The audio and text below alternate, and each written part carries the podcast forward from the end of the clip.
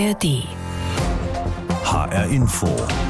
Das war das Thema am Morgen. Erfolgreich und trotzdem verkauft.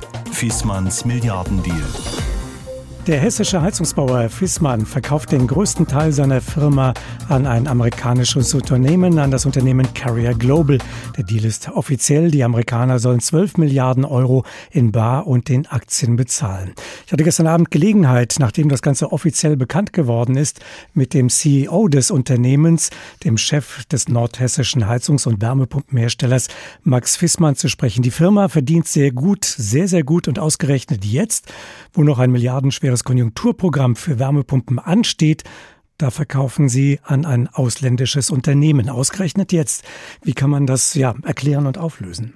Wir müssen als Unternehmen massiv in den Strukturwandel investieren. Das ist im Wesentlichen der Tatsache geschuldet, dass wir als Marktführer für Wärmepumpen in Deutschland einen Markt vorgefunden haben, der in der Vergangenheit ein Nischendasein hatte und jetzt in sehr kurzer Zeit auch aufgrund von regulatorischen Entscheidungen äh, zu dem dominanten Marktsegment äh, wird. Das bedeutet, dass wir unsere über 100-jährige industrielle Vergangenheit in wenigen Monaten und Wochen umbauen müssen. Das erfordert sehr viele Mittel. Aber das allein ist es nicht, sondern es erfordert auch noch viele Mittel, das Wachstum zu finanzieren. Also das heißt, für uns ist eher die äh, relevante Frage, wie entwickelt sich eigentlich mittelfristig unsere Liquidität, um diesen Wandel gestalten zu können. Und dort sind wir als äh, Unternehmerfamilie, die zu 120 Prozent in das Familienunternehmen investiert ist, in unseren eigenen Möglichkeiten beschränkt. Wir können nur das investieren, was wir verdienen, beziehungsweise die Verschuldung anheben. Und das haben wir in den letzten Jahren getan, äh, um den Wandel sicherzustellen. Und wir sind jetzt an einem Punkt, wo wir nach vorne gerichtet einen noch beschleunigteren Wandel vorfinden, den wir mitgehen wollen und das auch mitgehen können durch die jetzt äh, formierte Partnerschaft. Heißt das dann im Umkehrschluss, dass kein deutscher Mittelständler, kein Familienunternehmen aus Hessen mehr ein Marktführer, auch kein internationaler Marktführer mehr sein kann? Wir sind als Familienunternehmen in anderen Geschäftsbereichen, in denen wir unterwegs sind, Marktführer. Ähm, wir waren in den Klimalösungsgeschäften immer ein Marktführer in Deutschland für die einzelnen Segmente und ein relevanter äh, Marktführer in vielen anderen europäischen Märkten. Aber äh, die Welt ist groß und so ist auch die Wettbewerbslandschaft. Wir sind äh, mit einer Wettbewerbslandschaft konfrontiert, die vor allem dominiert ist durch Klimagerätehersteller. Und Klimageräte kommen nun mal sehr stark in anderen Geografien, insbesondere in Asien und Amerika zum Einsatz. Und die Größenvorteile, die die Klimagerätehersteller haben, kann man eins zu eins auf die Wärmepumpe übertragen. Also die Komponenten der Klimageräte sind vergleichbar mit denen der Wärmepumpe.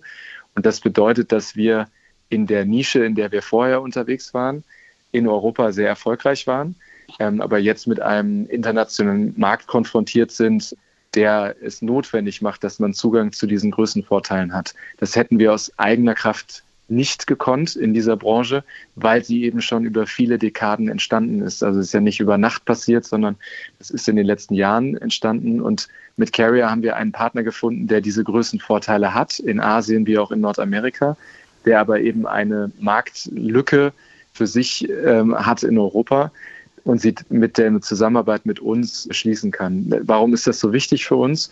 Weil wir dadurch sicherstellen, dass es eben nicht um Kosteneinsparung geht, sondern es geht darum, das Wachstum zu finanzieren und die, diese beiden Einheiten erfolgreich äh, zusammenzubringen. Der Wirtschaftsstandort Deutschland ist ein ziemlich teurer. Jetzt gibt es gestaffelte Garantien für Arbeitsplatz und Standort nach drei, fünf und zehn Jahren. Aber die gehen letzten Endes ja auch schnell rum.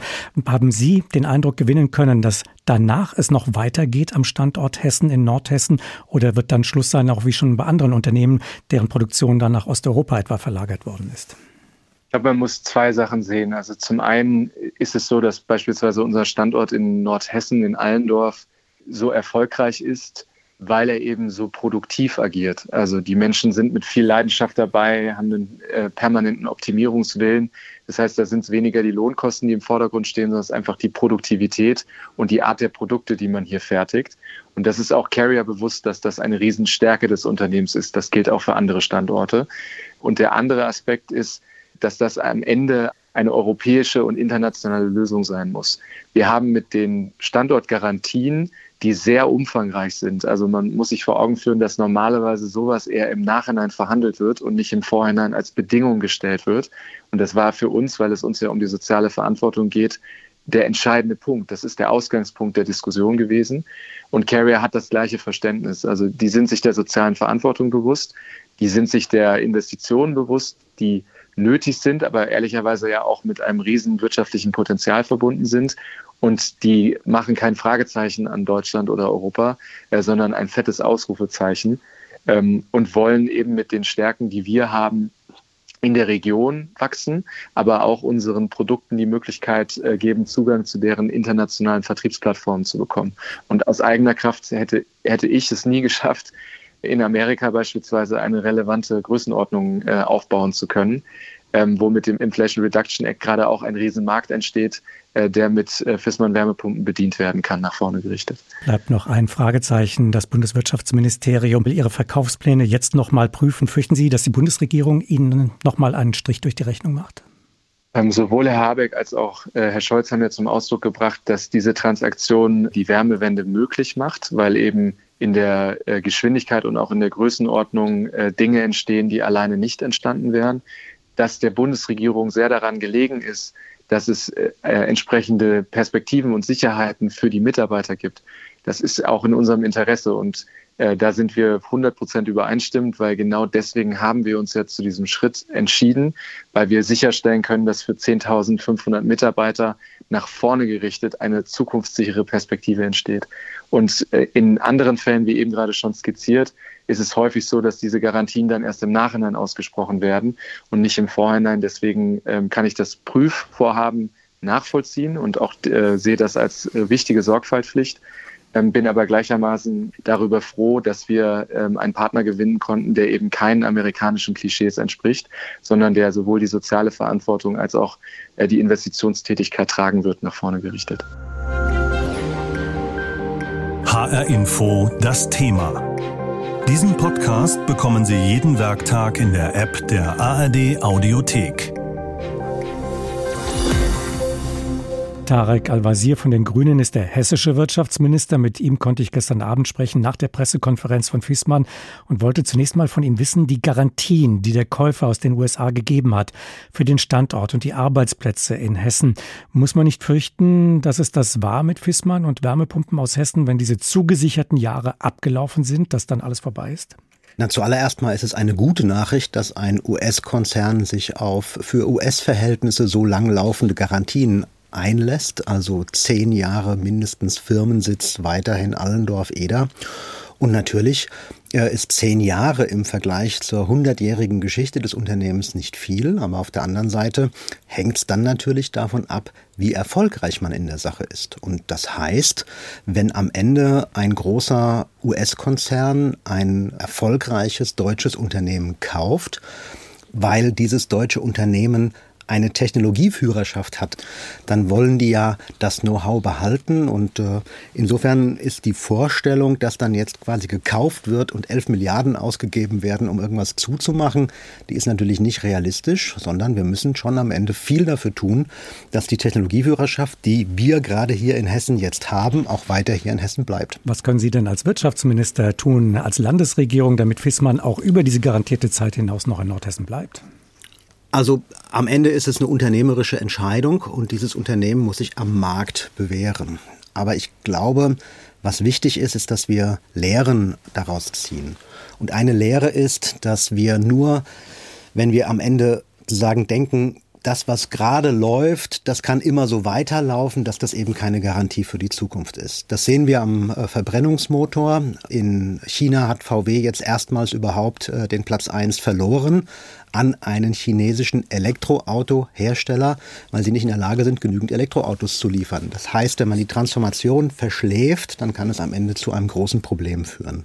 Und hier bei uns haben wir das Problem, dass wir uns zu lange verlassen haben auf billiges russisches Erdgas. Und dementsprechend ist klar, dass die Art und Weise, wie wir heizen, sich deutlich verändern wird, und zwar schneller verändern wird, als man äh, vorher dachte. Und ich kann Ihnen an dieser Stelle sagen, mir ist es lieber, dass ein großer US-Konzern jetzt Milliarden hier investiert, als dass am Ende chinesische Klimaanlagenhersteller den deutschen Wärmepumpenmarkt übernehmen. Und insofern, es kommt darauf an, dass jetzt daraus auch was Gutes gemacht wird. Aber der Chef von Carrier Global hat ja gesagt, dass er nicht gekommen sei, um Fabriken in Deutschland zu schließen, sondern dass sie da sind, um zu investieren und da müssen wir ihn dann beim Wort nehmen. Die US-Manager, die werden sich die Augen gerieben haben angesichts des deutschen Arbeitsrechts, der Sozialstandards und auch der Energiepreise, die ja um ein Vielfaches höher sind als für Unternehmen in den Vereinigten Staaten. Ist der Standort Deutschland und damit auch Hessen im internationalen Wettbewerb da überhaupt noch zu halten, dass es am Ende nicht doch darauf hinausläuft, dass das äh, Know-how transferiert wird, das ist ein flüchtiges Gut, aber eben dann doch die Fabriken hier runtergefahren werden? Ja, wir müssen natürlich aufpassen, dass wir wettbewerbsfähig bleiben. Das hat natürlich auch was mit dem gegenwärtigen Strompreis zu tun, aber der ist ja so hoch, weil wir uns zu lange auf das billige russische Gas verlassen haben. Auf der anderen Seite muss man auch sagen, wir haben momentan so viel Beschäftigte wie noch nie. Wir haben sogar Fach- und Arbeitskräftemangel. Das hätten wir uns ja auch vor einigen Jahren nicht vorstellen können.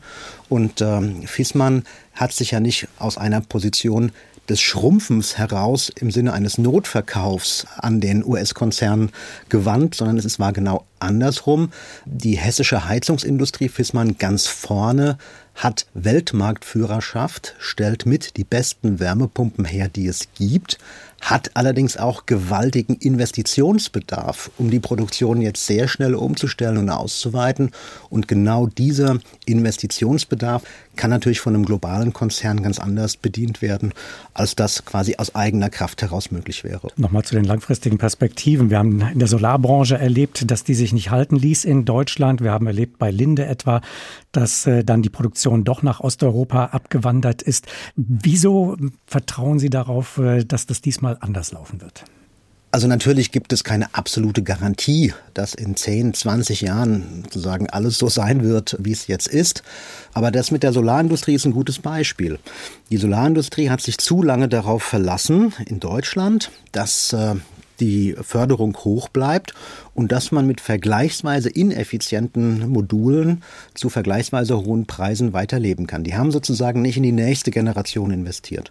Und da hat am Ende die chinesische Industrie angeboten und gleichzeitig wurde sehr schnell die Förderung runtergemacht und dann war die deutsche Solarindustrie weg. Das darf mit der Wärmepumpe nicht passieren. Und äh, natürlich ist klar, Stichwort chinesische, japanische, koreanische Hersteller, man kann sie auch mal nennen, ja, Daikin, Samsung, Mitsubishi. Da gibt es eine große Klimaanlagenindustrie. Eine Wärmepumpe ist ja sehr ähnlich zu einer Klimaanlage und die können sehr schnell zu vergleichsweise günstigen Preisen den Markt überschwemmen. Die sind aber qualitativ nicht so gut. Und ähm, die Fissmann Wärmepumpe ist besser. Sie kann aber erst äh, sozusagen in sehr viel geringerer Stückzahl produziert werden. Und deswegen äh, ist das aus Sicht der Familie Fissmann, aus der Frage heraus, wie kommen wir jetzt sehr schnell an sehr viel Kapital, um am Ende genau in diese Ausweitung der Produktion investieren zu können, in die Forschung weiter investieren zu können, das Know-how auch zu nutzen. Das macht Fissmann so attraktiv.